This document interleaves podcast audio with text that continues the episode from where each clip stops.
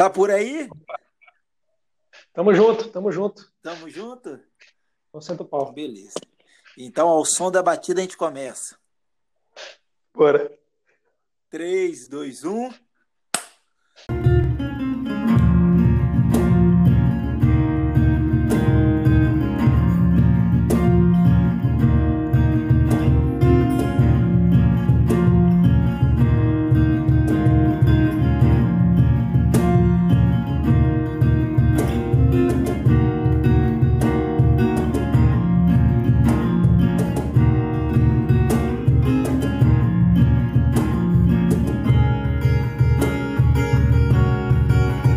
Boa noite a todos, ouvintes, leitores. Está no ar novamente, de novo e com muita emoção, o nosso podcast Jantando na Taverna, o nosso podcast gastroliterário, um podcast que veio trazer para vocês algo mais doce, algo mais intelectual, uma hora da janta, né? Afinal, todos gostamos de jantar, por que não melhorar a hora da janta? Eu sou Diego Barbosa e com muito prazer que toda vez é, venho com meu amigo trazer para você uma discussão um pouco filosófica, um pouco com algumas questões pessoais e sociais, para que a gente sempre possa pensar um pouquinho mais. Então, com isso, passo a palavra para o meu parceiro e amigo, Boa, Diegão. É isso aí. Ótima introdução. É aquela hora que começa a bater a fome, né? Então você já sabe. Começou a bater a fome, acessa o seu podcast favorito que já vai ter episódio novo lá. Então, começando mais um episódio hoje. É, meu nome é Gustavo Martins é, e estamos aí com mais um livro, né? Qual é o livro de hoje? Diz aí pra gente, Diegão. Opa! Hoje o livro, vamos dizer que é mais um clássico é um clássico controverso. É um clássico do Álvares de Azevedo, né? Um dos grandes escritores do ultrarromantismo, que mais para frente vou falar um pouquinho que foi o ultrarromantismo, né? O movimento literário no Brasil. E o livro é Noite na Taverna. Porque o nome do livro é uma inspiração aí pro, pro título do nosso podcast e já vou adiantando que esse livro, Noite na Taverna, vai trazer polêmicas boas hoje. Prometo a vocês que. Ou melhor, prometemos a vocês, né, Gustavo? que hoje a Não discussão vai ser. É, hoje a discussão vai ser interessantíssima. Então, com isso, eu gostaria então de começar o nosso resumão. Que tal começar aí, Gusta? Cara, então vamos lá. Noite na Taverna. É, como eu falei no episódio anterior, eu não tenho muito costume de ler livros tidos como clássicos. Já peguei para ler alguns, tenho um pouco de dificuldade de me inserir na história, no sentido de me envolver com a narrativa. Eu acho que o estilo de narrativa, principalmente por causa do estilo de narrativa que a gente tinha antigamente, é muito diferente dos livros contemporâneos que eu costumo ler mais. Então, isso acaba me trazendo uma dificuldade.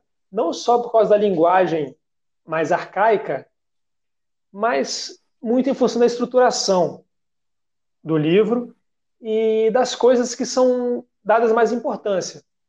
É, se é uma construção de personalidade do personagem, ou se é uma construção da trama, ou se é uma questão mais linguística. Né? Então, esse é um livro que, como você bem apresentou aí, tem uma importância enorme né, para a literatura brasileira, para a literatura mundial, inserida num importante movimento literário. Então, é, reconhecendo a importância histórica que ele tem, é, eu lendo hoje, com uma cabeça de um leitor que está mais acostumado com leituras de obras contemporâneas, me causou uma certa dificuldade na, na na absorção e na de me sentir dentro da leitura e me sentir apegado aos personagens e me sentir envolvido com a história. Mas eu vou começar pelos pontos positivos, que um livro não vira um clássico à toa, né? Então, é um livro que tem muitos pontos positivos. Ele acaba sendo mais um livro de contos, né? É, ele é um livro que é dividido em capítulos e cada capítulo é justamente o nome do autor daquele conto, que são amigos que se encontraram numa taverna à noite, depois de uma noitada de bebedeira e loucuras, da noite. É, esse, esse livro ele se passa na Europa, né? até pelo nome dos personagens a gente consegue sacar isso. Então, uma noite de, de muita bebedeira, eles chegam lá e começam a conversar, e cada um começa a contar um caso, e um, e um caso mais doido que o outro.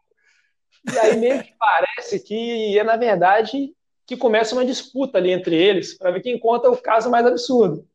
Porque são casos que, cara, eu não sei quem já leu esse livro e quem não leu, e isso até ajuda a leitura. A hora nenhuma fica arrastada, a hora nenhuma fica uma leitura pesada e cansativa, igual a gente costuma imaginar que um livro clássico vai ter.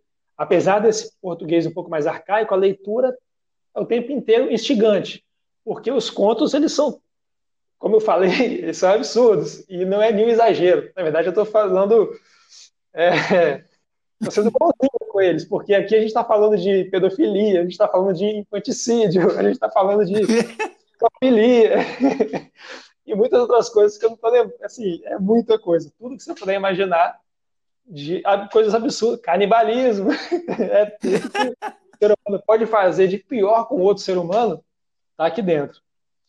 Então, esses casos eles vão sendo contados e cada vez parece que vai ficando mais grandioso na sua bizarrice, né?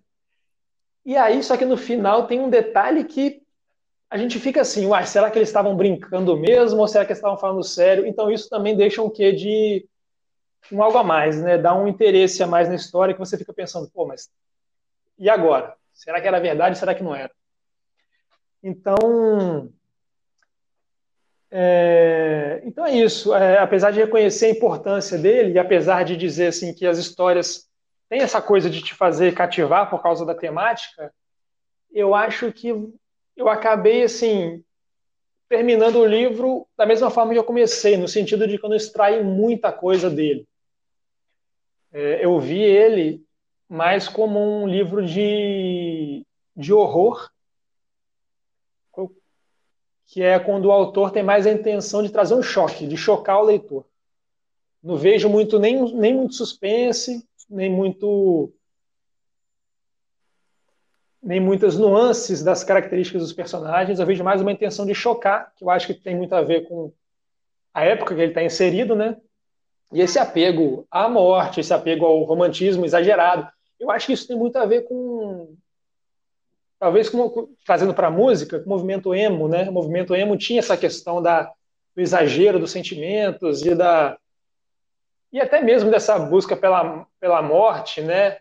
Em, alguma, em algumas bandas ou outras, mas eu acho que na música isso cai melhor, porque na música você busca sensações. No livro você busca um pouco mais, no sentido de que você busca.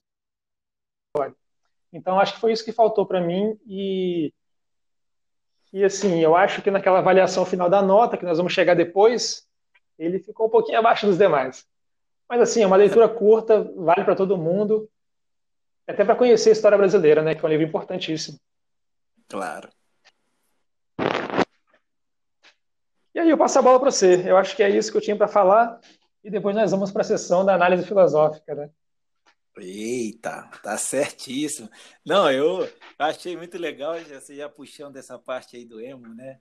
É, que os movimentos literários no mundo inteiro, né? Eles são cíclicos. E você pega realmente o emo, ele, ele busca um pouco do romantismo, que vai buscar o eu, vai buscar o exagero no sentimento, vai buscar o pessimismo, que são todas essas são características do romantismo, né? Então, o, a importância do livro Noite na Taverna é que ele é ele explica, mostra e exemplifica todas as características principais do ultrarromantismo no Brasil. É, o ultrarromantismo foi uma vertente muito forte no Brasil. Creio que o, o, essa definição de ultrarromantismo ela só existiu no Brasil, né? Então, o que foi o ultrarromantismo? O ultrarromantismo ele é a segunda geração do romantismo. O romantismo que surge na, na Europa, principalmente com Goethe e é, Mary Shelley, ele chega no Brasil com, com uma força muito grande a partir da segunda geração, né? Então, com os contos de Lord Byron, principalmente, essa geração é chamada de geração byroniana. E os principais expoentes no Brasil são Álvares de Azevedo e Casimiro de Abreu. Essa vertente, né, essa, essa, esse movimento literário no, no Brasil, ele foi conhecido como o mal do século, porque a, de, de várias características desse movimento, né, que eu vou expressá-los melhor na análise filosófica, ele leva muito em, que, em questão algum, alguns sentimentos ao extremo. Então, eram poetas, né, eram escritores que eles viviam a vida efêmera, né? usava de um carpe diem, de uma efemeridade, e muitos deles morreram com 40 anos. Então foi chamado de mal do século. Meu. Imagina, Augusta, um grande autor aí, você, o cara escreve dos, dos 20 e pouco aos 40 anos. O que, que você acha? Que você acorda, o autor que você gosta morreu com 40 anos. É, cara, e o Álvaro de Azevedo morreu com 20, 21, se não me engano, né? Então, imagina a obra que ele poderia ter feito se ele tivesse tido mais tempo para se desenvolver, né?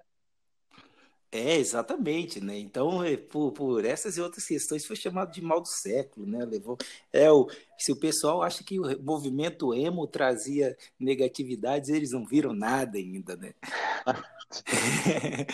e é isso aí. É, o Noite na Taverna, ele leva realmente, é o que o Gusta falou, ele leva assuntos extremamente polêmicos, e ele mexe muito, né? Todo o movimento literário do ultraromanismo mexe muito com o eu. E isso é uma parte do movimento. Ele te deixa incomodado. E, ao mesmo tempo, tem uma, uma, uma leitura, um, uma gramática muito pesada, né? Tem várias mesóclises, ênclises.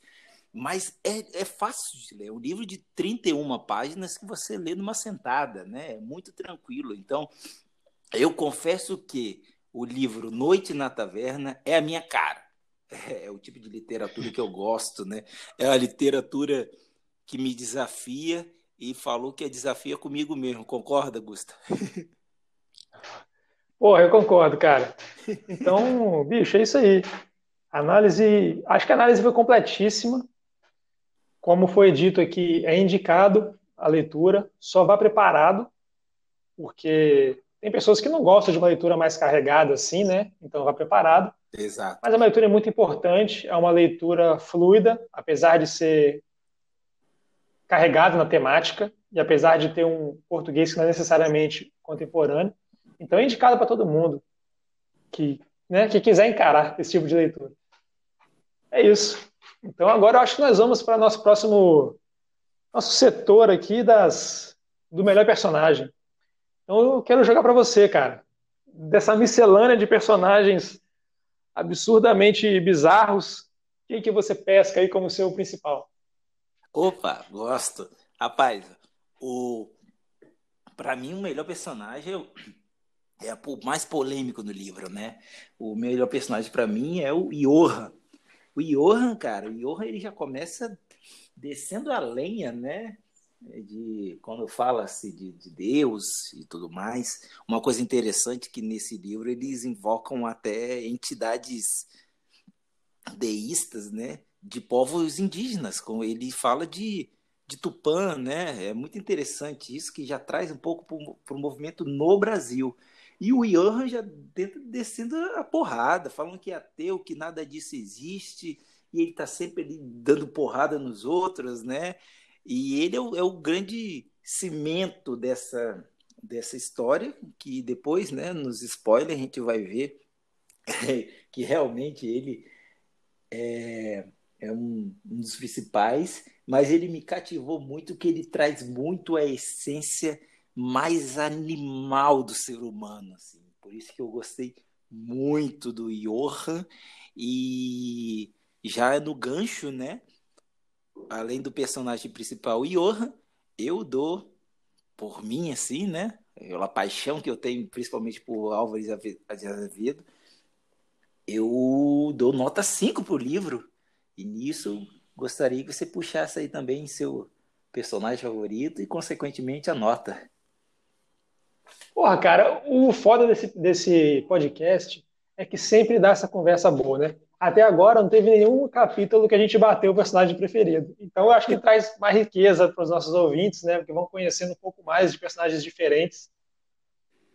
Nesse caso aqui, o meu personagem preferido foi. Como eu falei, eu não consegui me apegar muito a nenhum personagem. Por aqueles motivos que eu, que eu falei no começo. Mas aí eu fui pelo critério assim, ah, do qual conto que eu gostei mais. E um personagem que eu achei um pouco. Realmente, você chamou aqui aquele começo, né? O primeiro capítulo é interessante, que eles estão loucos ali, aquele monte de mulher pelada, desmaiada pela taverna. E eles começam a conversar coisas filosóficas, né? Realmente. Então, eles falam de materialismo, falam de entidades espirituais mesmo. Então, é uma conversa mais profunda. Mas em relação aos contos, eu, eu, acho que eu vou botar o melhor personagem aqui, o Bertrand. Porque o Bertrand, ele, ele foi um, um, personagem que ele teve um conto um pouco mais longo, e ele, eu acho que foi um dos poucos personagens que mostrou um certo arrependimento em um certo momento da história. Não vou dar muito detalhes, para não, que não estamos na sessão de spoiler ainda, mas um certo arrependimento. Mas mesmo se arrependendo, depois ele continua a vida dele e faz mais merda ainda. Então, Ou seja, o livro é para isso mesmo, né? Mas o Bertrand teve esses altos e baixos, então eu vou, eu vou nele. altos e baixos morais, eu quero dizer, né? E eu acho interessante. É, o cara, é o cara, é um cara efêmero, né? É o cara que, tipo assim, uhum. é, deu tudo errado, mas vamos lá, é a vida, né? Então, por, por puxar, por puxar essa, essa parte bem filosófica que o, é, o que, é aquele negócio, né? Os caras estão sentados numa taverna, no, no, no, numa orgia, vamos dizer assim, que tem comida, tem bebida, tem mulheres, né? Tem mulheres, não vou botar, tem sexo, comida e orgia, o que, o que monta orgia é sexo, comida e bebida, né? Desculpa. Então, e eles começam a filosofar. É o que a gente quer. A gente quer sentar, curtir, brincar e filosofar. Então, com isso, eu vou fazer o seguinte: vou puxar o nosso quadro Análise Filosófica. Vamos começar as análises filosóficas desse livro, então.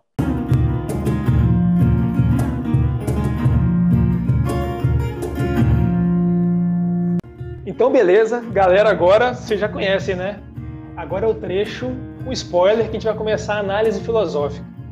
Então, você que ainda vai ler o livro, dá um pause, acaba de jantar. Durante a janta, você acaba de ler, porque é um livro curtinho, certo? E aí depois você volta para cá. O episódio vai estar aqui te esperando. E você acompanha para a gente análise filosófica e depois deixa seu comentário, a gente ver o que você achou, interage com a gente. Então, para você que não leu ainda, eu te convido a, a voltar depois para acompanhar nossa análise filosófica. Como eu falei, de um modo geral, uma, análise, uma leitura do livro, tirando o contexto histórico, eu acho difícil da história dos personagens tirar alguma coisa de engrandecimento, assim, quando você sai de uma leitura e sai refletindo, né? Uma coisa que eu que eu saí com uma, uma, uma leve reflexão no final, que eu achei interessante, foi o último capítulo, né? Porque no último capítulo, depois daquele monte de contos que você tem certeza que são coisas absurdas e que eles estão ali realmente numa disputa de quem inventa a história mais maluca, mas no final chega uma personagem que é muito importante para a história, e é exatamente a personagem de um dos contos. E esse conto, cara, é o conto que talvez seja um dos contos mais interessantes. Tem o do Bertrand que eu gostei, mas esse conto ele tem umas reviravoltas, né? E eu acho assim que essas, essas cenas, esses momentos que os personagens são colocados ao longo da história, é, para a gente, com uma visão moderna, e a gente já viu um monte de filme de terror, um monte de filme de suspense, um monte de filme de tudo quanto é tipo, né? Então, certas cenas, certas situações podem acabar soando como clichê, né? Mas a gente tem que lembrar sempre que esse livro não foi escrito ontem, nem há 10 anos atrás, foi escrito há mais de, há cerca de 100 anos atrás. Então, as histórias que estão ali são histórias originalíssimas, né, cara? E histórias é, que, que revolucionaram a escrita da época, né? Então, a gente tem que ter isso em mente. Quando a gente for ler um clássico, a gente não pode ler com a cabeça que a gente tem hoje em dia. A gente tem que tentar contextualizar aquela história para a gente tirar dela o máximo que a gente pode. Mas aí, voltando para o que eu estava falando, é, essa mulher é uma personagem de um dos contos. Então, ela chega na taverna e aí ela começa a conversar com um dos personagens né, da, daquela história, e aí a gente começa a ver que não, que pelo menos aquela história era verdade, né? E se aquela história era verdade, pode ser que as outras também sejam. Então os caras realmente eram muito doidos, eram cinco malucos. Boa. Depravados e sei lá o que mais. E aí então no final a gente tem essa surpresa. E a gente não sabe realmente o que, que aconteceu antes deles chegarem na taverna, né? porque são bêbados contando histórias. E todo mundo aqui que já foi bêbado já contou histórias, né? E a gente sabe que nem todas as histórias que você conta sentado num bar com amigos, todas têm certos floreios, né? Acaba dando a floreada para você deixar aquela mesa animada. Então, muitas vezes é isso que acontece ali. Ou não. Ou então a gente está tratando realmente de uma história de cinco animais que depravam a experiência humana ao seu extremo. Claro. Né? E que é bem ligado ao estilo de, de narrativa que a gente tinha na época. Né? Então, é, eu acho que, de um modo geral, é isso. É, no final fica essa questão, né? Mas, de um modo geral, cara, é, essas temáticas em si, elas não devem ser tabu. Principalmente quando a gente está falando de arte, né? Sim. Quando a gente está falando de literatura, a gente está falando de arte. Então a arte ela é feita para lidar com essas questões. E à medida que você lê elas, a sua reação àquela, àquele tipo de arte vai dizer muito mais sobre você do que sobre a arte. Porque você vai, de certa forma, se confrontar com situações que até então, possivelmente, você nunca imaginou que você teria que se confrontar na sua vida. Então é uma leitura muito importante até para um autoconhecimento, né? é, ela te coloca em situações. A literatura e, e filmes também têm esse papel. Te coloca em situações que você é levado a lidar com, com, essas, com essas questões aí. E aí isso te diz muito sobre é, sobre o seu próprio caráter, sobre a sua própria personalidade, e você acaba se construindo a partir disso. A arte tem esse papel importantíssimo. Então, na literatura moderna, a gente tem, porra, o, as Crônicas de Gelo e Fogo são um exemplo máximo agora da literatura moderna que popularizou e que lida com praticamente todas essas questões. E é o que eu estava falando antes da literatura moderna comparado com essa experiência que eu tive agora, porque na, vamos chamar esse exemplo do Crônicas de Gelo e Fogo, do George Martin, a gente vê essas situações acontecendo dentro de um contexto histórico, do contexto da, da narrativa da história, né?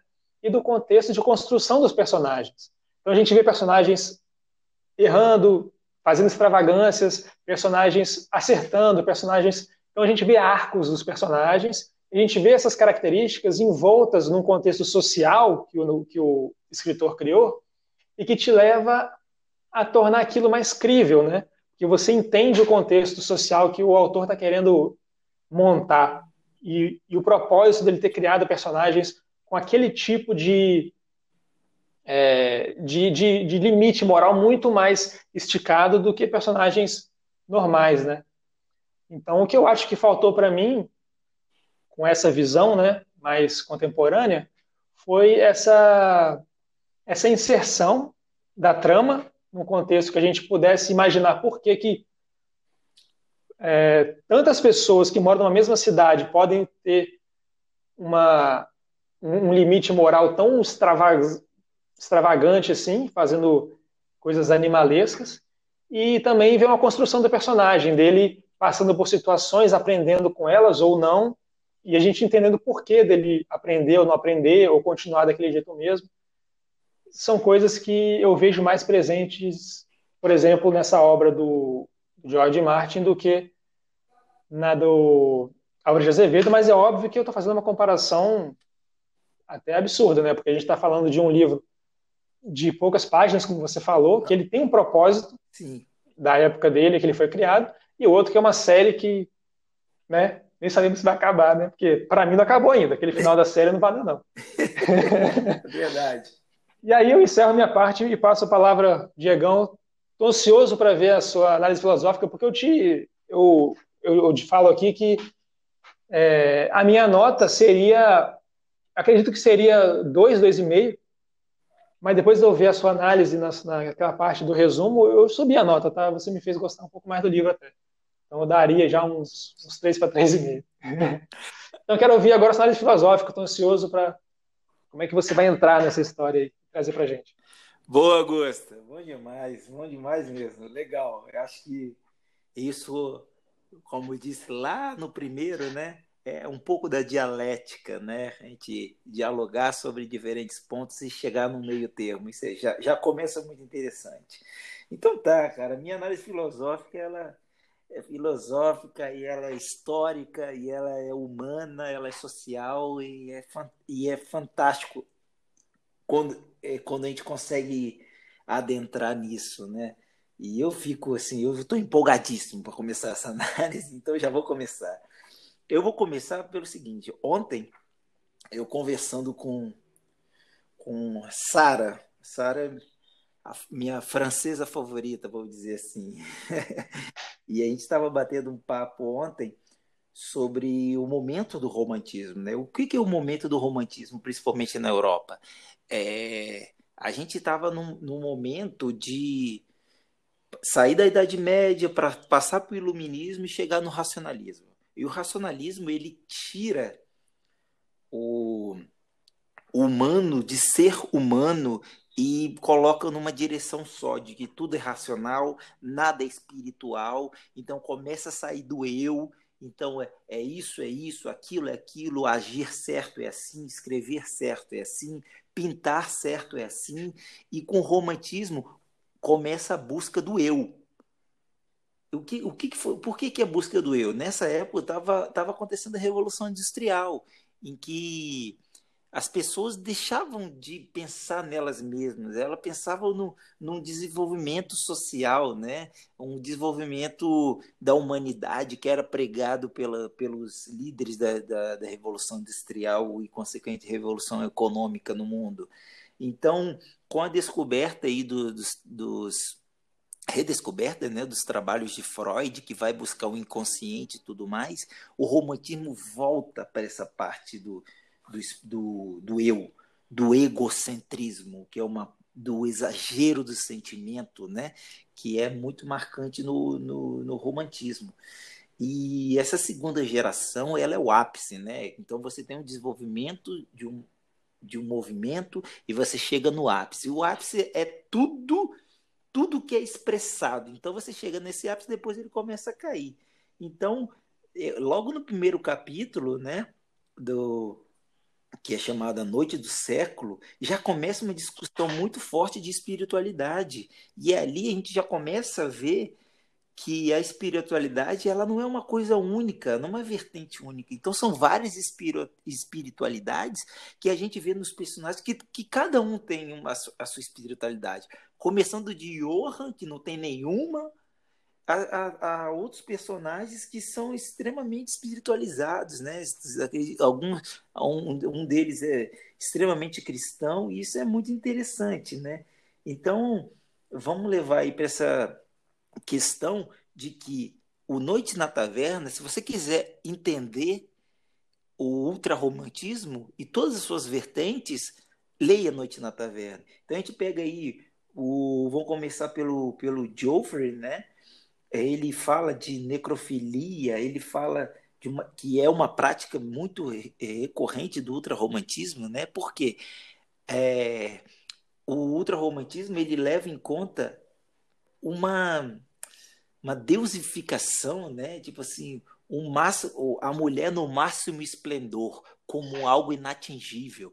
Então, a parte efêmera do, do ultrarromantismo é se você conhece um amor, você tem que viver esse amor de qualquer forma possível, nem que seja com o cadáver daquela mulher. Então, é, existem, não sei se são lendas ou são verdade, de práticas de necrofilia desses autores do, do, do, do ultrarromantismo, né? E aí, Gussa, É aquela questão né, que você falou, tem loucuras nesse livro. Né? Então, depois você pega o Bertrand, né? Que ele, ele, você disse tudo do Bertrand. O Bertrand, ele simboliza completamente o que, que é efemeridade, né? Então ele está ali, ele tudo deu errado, tudo que ele fazia deu errado, ele, ele consegue se reerguer e continua fazendo errado. E é muito interessante que na, na, na página 10, ele, quando ele fala de inocência, ele fala de virgindade, né? Então é tudo muito romântico, né? Tudo muito levado numa questão de ah, a inocência, a perda da inocência, a transformação, e é simplesmente a, a virgindade, né? É, e é muito carregado nessa questão dos, dos, dos romances proibidos, né? O romance com a mulher que é casada, o romance com a mulher que não existe, né? O romance com a mulher que não ama o, o aquele personagem. Então isso você vê o extremo assim instintivo do ser humano carregado aí nesses nesses personagens. Aí falando um pouco do Genaro, né? Ele ele tem muita questão de morte, né, no conto dele. Então aí eu volto essa parte da morte no no ultrarromantismo, ela vem com a efemeridade. Então, os contos são muito relacionados a vida e morte. O tempo inteiro, os personagens eles estão buscando a morte porque eles sabem que é o fim da vida deles. Então, eles querem encurtar a vida para viver ela ao máximo, o mais intenso possível e morrer logo. É fechar um ciclo de vida, né? E eu queria só abrir um parênteses aqui, Gusta. O que, que você acha dessa questão, né, de viver logo a vida de uma forma tão efêmera, porque você sabe que vai morrer, então vou viver logo para morrer. O que, que você acha dessa questão do, do, da efemeridade no, do ultrarromantismo? Ah, cara, é uma boa pergunta. Isso é uma coisa que está muito ligada à juventude, né, cara? A juventude não consegue ver a juventude é um pouco míope. Então tem uma frase que eu gosto muito que é, porra, de uma música. Como é que é, como é, que é a frase? Agora eu vou ver se eu lembro. É, ah, é, que a pessoa está tá, tá se perguntando por que, que a juventude é desperdiçada com os jovens. Então é um momento da vida que você tem toda essa esse vigor da juventude e essa é, vontade de viver, mas você não tem a, a, a mentalidade que te leve a, a, realmente viver, né?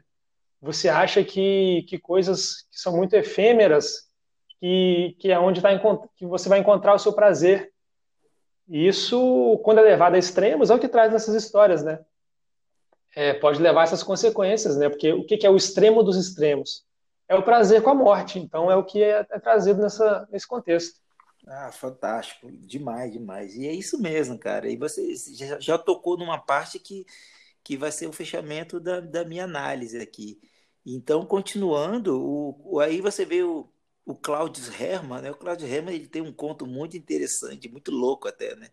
Que é, ele fala muito da exaltação do amor e da figura feminina. O cara tá num desespero. Ele tem tudo na vida. Ele, tem, ele é muito rico. Ele tem tudo de bom e melhor tudo na vida dele deu certo, mas ele é desesperado por um amor. E ele abdica de toda a vida dele para tentar viver esse amor. Então ele se dedica a sequestrar esse amor para forçá-la a viver com ele. E ele fala assim: você não precisa me amar, eu só preciso viver com você. E porque a vida dele não faz sentido. Não faz sentido sem viver com esse amor. Ele precisa sentir esse amor para se sentir vivo. Então ele abdica de tudo que ele viveu, porque para ele o viver é ter essa, essa figura feminina na vida dele e viver um amor, um, um amor completamente egoísta, né? Que volta para aquela parte que eu falei, do egocentrismo, do, do romantismo, né? E aí fechando. Cara, Diegão, fale. Só para aproveitar esse gancho seu, isso é muito interessante, porque isso eu senti no livro inteiro, essa parte do egoísmo. Porque em todos eles, em todas as histórias, a gente vê a objetificação da mulher no seu mais extremo, né? Sim. E esse caso, e aí você desconstrói é, qualquer tipo de, de decisão e de autonomia que a mulher possa ter. E esse conto que você falou é, é, um, é um caso disso, porque o cara dopa a mulher, sequestra ele, e, e antes de sequestrar ela, né, ele tinha relações sexuais enquanto ela estava desacordada, porque ele colocava o, o veneninho para ela lá, Sim. e depois ele sequestra ela, conta tudo para ela, e aí ele mostra para ela um poema que ele fez, e ela se apaixona, fala, ah, eu vou fugir com você, claro que eu vou fugir com você. Então é muito louco a mentalidade. É claro que o Álvaro de Azevedo era um jovem, né? Então ele tinha essa mentalidade é, bem juvenil, né? Mas é importante a gente ver como o quanto do, do, do autor, quanto ele consegue deixar escapar para as histórias. Né? É. Claro que a gente não conhece o cara, mas a gente começa a imaginar a partir da obra dele. É interessante. É, muito legal. É, você extraiu uma coisa muito interessante da obra de Azevedo. Ele eu acho que a contribuição dele, né, como você citou anteriormente, ele, ele morreu muito cedo, então ele estava no auge de todas essas emoções mais instintivas, ele não tinha a racionalidade de um adulto formado e maduro, né? Isso é muito interessante, né? E aí é interessante que no conto do Johan você tem um caso de incesto de, de, fra, é, de fraticídio, né? né? Matou o irmão, né?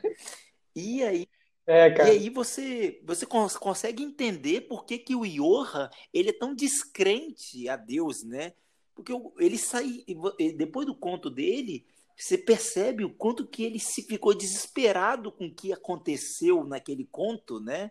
Que ele é levado num, num quarto escuro, ele mata um cara num duelo vai pro, pega um bilhete, ele entra nesse quarto escuro, transa com uma mulher, desce as escadas, topa com o cara, mata esse cara. Quando ele, ele levanta a lamparina, ele vê que o cara é o irmão dele. Quando ele volta no quarto, ele, ele pensa, então quem é aquela mulher? Quando ele volta no quarto, é a irmã dele. então você fica. O que está acontecendo aqui, né? E no... então ele sai desesperado, e para fechar tudo isso, tem o, o, o, conto final, né? Que você disse que, que fica aquela. Que você levantou um ponto muito interessante, né? Que fica aquela dualidade. Que o conto final não é um conto, é um acontecimento que ele leva a margem se tudo isso é uma loucura ou se tudo que os caras contaram é realidade. Exatamente. Tem essa camada no livro, que né? Realmente é irmã do Johan, que ela vem e mata ele por, pelo que ele fez, e o cara que ele que ele duelou tá vivo e, na verdade, ele está se passando por Arnold, que na verdade era Arthur. Então, deixa eu fazer um. Deixa eu reconectar aqui. Então, o que acontece? O Johan duela com o cara e mata. Esse cara não morre, ele é salvo pela irmã dele, né? Que foi. O Johan tirou a virgindade da própria irmã e ela ficou com remorso. Ele é salvo pela irmã dele, ele muda de nome, né? Se, se chama Arnold o Johan não lembra dele, e no final, esse cara que foi assassinado, entre aspas, supostamente assassinado pelo Johan, é salvo por, por essa mulher, que é a irmã do Johan. Essa mulher se mata e o Arnold, por amor a ela, se mata também. Então, são personagens que, que é aquele negócio, né? O Arnold, né? Que na verdade é Arthur, ele já deveria estar morto, ele volta para a morte e a, o sofrimento da, da, da, mulher é tão grande que ela morre. E o Johan, que já deveria estar morto, também morre. Então fecha assim. E o livro acaba por rir do personagem mais, né? então, é então você vê que é muito interessante que todos os personagens ele tem um ciclo fechado, né? Todos eles, todos eles terminam a história, tipo, eu fiz tudo, eu vivi tudo que eu tinha que viver, eu vivi tudo que eu queria viver. Então, quem queria viver o amor viveu, quem vive, queria viver bebendo e jogando até morrer, viveu. Quem queria se livrar disso tudo e só morrer, conseguiu. Então, fecha-se uh, todo o ciclo e é muitíssimo interessante essa questão. Então, é, essa, então você vê aí esse sentimento do, do, do, do, eu, né? Então você falou do, do egoísmo, né? Então é, é, o, esse livro ele leva muito em, que, muito em questão essa, esse extremo, né? Eu vou puxar um pouquinho para Thomas Kuhn.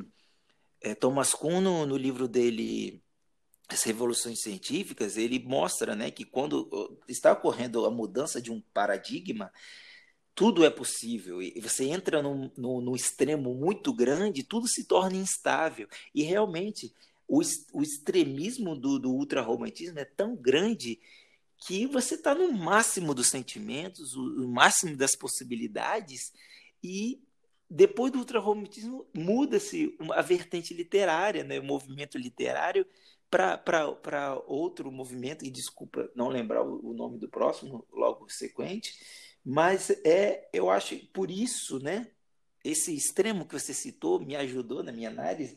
Por isso que eu acho que o Noite na Taverna é o máximo, né? O, o expoente maior do ultrarromantismo, né? Então, eu espero que essa análise filosófica tenha te deixado filosofando bastante aí. E eu queria um, um agora saber se você ficou assim tentado a me fazer alguma pergunta. E se você ficou tentado a fazer Cara, alguma depois dessa pergunta, aula aqui. Se você ficou tentado a me fazer alguma pergunta, puxa um quadro aí pra gente. Cara, depois dessa aula aqui que, que você deu agora, para mim, para todos os ouvintes, eu, como bom aluno, eu quero fazer uma pergunta. Então, de mão levantada, eu começo o quadro da pergunta bomba. Oh!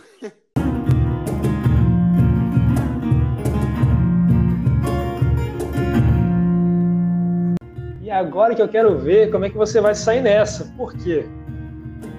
Eu percebi que você gostou muito do livro e você me fez gostar mais do livro do que eu tinha gostado antes de ter esse, todo esse contexto que você passou pra gente. E a pergunta é a seguinte: Nós analisamos o livro com seu contexto histórico. Agora eu quero imaginar um outro cenário. Quero que você imagine esse livro sendo lançado hoje, esse livro sai por um autor que não necessariamente já é famoso, mas ele faz muito sucesso. Que tipo de abalo na estrutura social, nesse momento que a gente vê hoje, de tantas dualidades e conflitos e polêmicas, que tipo de abalo que essa, que essa arte poderia trazer para a nossa sociedade hoje em dia? Boa! Eu acho que todos possíveis e todos necessários, cara, porque é, a gente está vivendo um momento de transição muito grande, social e econômico, né, e de relações. Então, um livro desse aparecesse agora seria tipo, eu seria discutido por todos os, os tipos de, de, vamos dizer assim, de diretrizes é, morais e éticas, né? Então, vamos pegar assim, levando hoje em dia fala-se muito de política no Brasil, né? Então, desde a extrema esquerda à extrema direita, teria várias discussões, né? Então, uns falariam que isso é uma blasfêmia, ultraje à sociedade, é uma afronta ao cidadão de bem. Outros diriam, não, que isso realmente é ruim, mas tem que ser trazido à tona, porque essas coisas têm que ser discutidas. E eu acho sim que tem que ser discutido, por quê? É aquele negócio, né? O, o, um povo que não conhece a sua história, ele é fadado a, a repetir os mesmos erros, né? Então, trazer isso à tona é mostrar o que, que o ser humano é capaz. E sendo assim, é cada um pensar no que é capaz e no que o próximo é capaz e não fazer de novo. É, uma vez, uma, uma coisa muito interessante, no programa do Fábio Porchat, um dos comediantes disse que é incrível como que não existe um grande museu sobre a época da escravidão no Brasil, porque existem museus do Holocausto na Alemanha que não é para exaltar o Holocausto, é para mostrar do que o humano é capaz, para que isso não seja repetido. Eu lembro quando eu estava em Budapeste e eu não queria entrar no Museu do Holocausto porque eu tinha uma aversão, eu não queria ver aquele sofrimento. E um amigo meu, Fabiano, psicólogo, ele falou: Diego, entre. Entre para você saber. Estou arrepiado aqui de falar. Entre para você saber do que o ser humano é capaz. É isso que a gente não pode é, repetir na, na história humana. É assim que a gente vai evoluir. Então eu acho que esse livro fosse lançado hoje, ele nunca tivesse sido lançado, trazendo todas essas questões, seria um livro de um choque necessário para a sociedade brasileira hoje. Espetacular essa. meu Deus do céu, meu Deus. Então, já que você gostou, gostaria que você respondesse uma minha agora. O que, que você acha? Eu acho que nem, eu acho que nem precisa mais. Depois dessa sua, a gente pode fechar por aqui. Mas vai lá, manda, pode mandar, pode mandar. Eu vou trazer uma coisa mais, mais Arthur Schopenhauer. Vou dizer para você o seguinte: o Arthur Schopenhauer ele dizia que ele falando sobre a razão, sobre a estética, sobre a vontade, ele dizia que a genialidade humana ela é expressa pelo artista. O, o, verdadeiro gênio é o artista. Por quê? Porque o artista ele consegue expressar a realidade sem a vontade própria. Então ele vê, ele, ele vai escrever, ele vai pintar, ele vai esculpir, ele vai tentar passar o máximo da realidade que ele está vendo. Pegando esse gancho, o, é, qual é a geni genialidade que você vê no, nesse conto de do Álvares de Azevedo? Cara, eu achei muito interessante essa sua introdução, a, a pergunta, e eu, eu penso muito nisso, é, num artista como, como um meio, né? Ele não é o começo, não é o fim de um, de um processo artístico. Ele é um meio por qual esse processo acontece, né?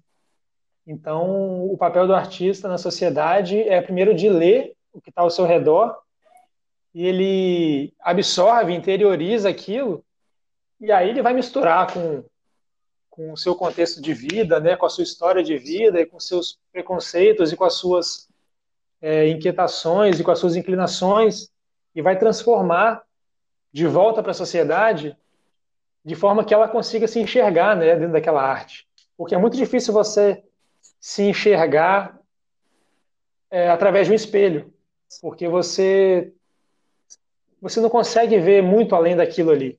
Mas quando você se enxerga através de uma arte, você tem mais naturalidade para se inserir nela, né? E, e, de forma individual você consegue ter esse autoconhecimento. Então, eu acho que o Álvaro de Azevedo teve a grande, o grande mérito, né? De, cara, trazer para a sociedade um tema que dificilmente teria coragem, temas que dificilmente alguém teria coragem de trazer, né? Então, ele foi capaz de, de trazer luz e fazer as pessoas é, se encararem de uma forma que, se não fosse por esse tipo de artista, elas jamais teriam condições de se encarar. Né? Que através desse tipo de arte, a pessoa consegue se colocar dentro de um personagem tão extremo e tão.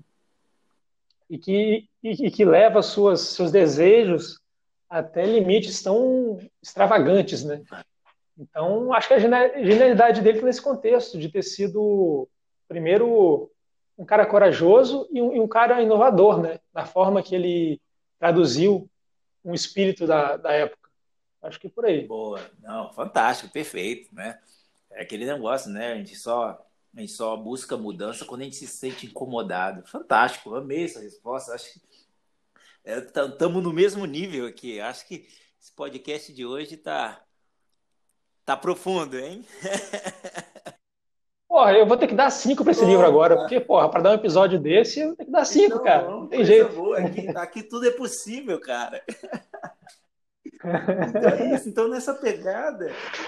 Então, agora o quadro, né? Chegou a hora da, a hora da janta, de ah, fato. Ah, você já leu os meus É a hora que eu chamo o nosso grande Diego Barbosa, um cozinheiro aí de prato cheio, para trazer que tipo de receita que ele indica para harmonizar com uma leitura tão interessante. Boa, boa, boa, boa. Então vamos, vamos voltar à Europa medieval.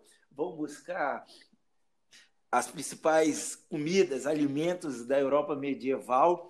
Então, hoje vai ser uma, uma receita refinada, extremamente saborosa e que dá para comer aos montes, assim. E vou falar mais, hein? Barata. Isso é bom, isso é importante, hein? Hoje vai ser. Agora fiquei interessante. É interessantíssimo. Hoje vai ser um lombo suíno assado com ervas, principalmente alecrim, tomilho, com batatas rústicas. Hum, rapaz, a batatinha rústica assada com uma páprica defumada, um lombinho fatiado fininho.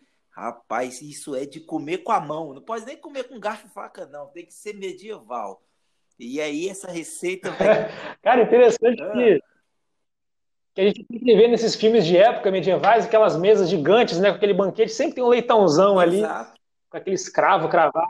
É, é exatamente isso, isso, é para sentar e comer com a mão, tirar as fatias e ir comendo, enrolando no outro e lambendo os dedos. então, essa receita.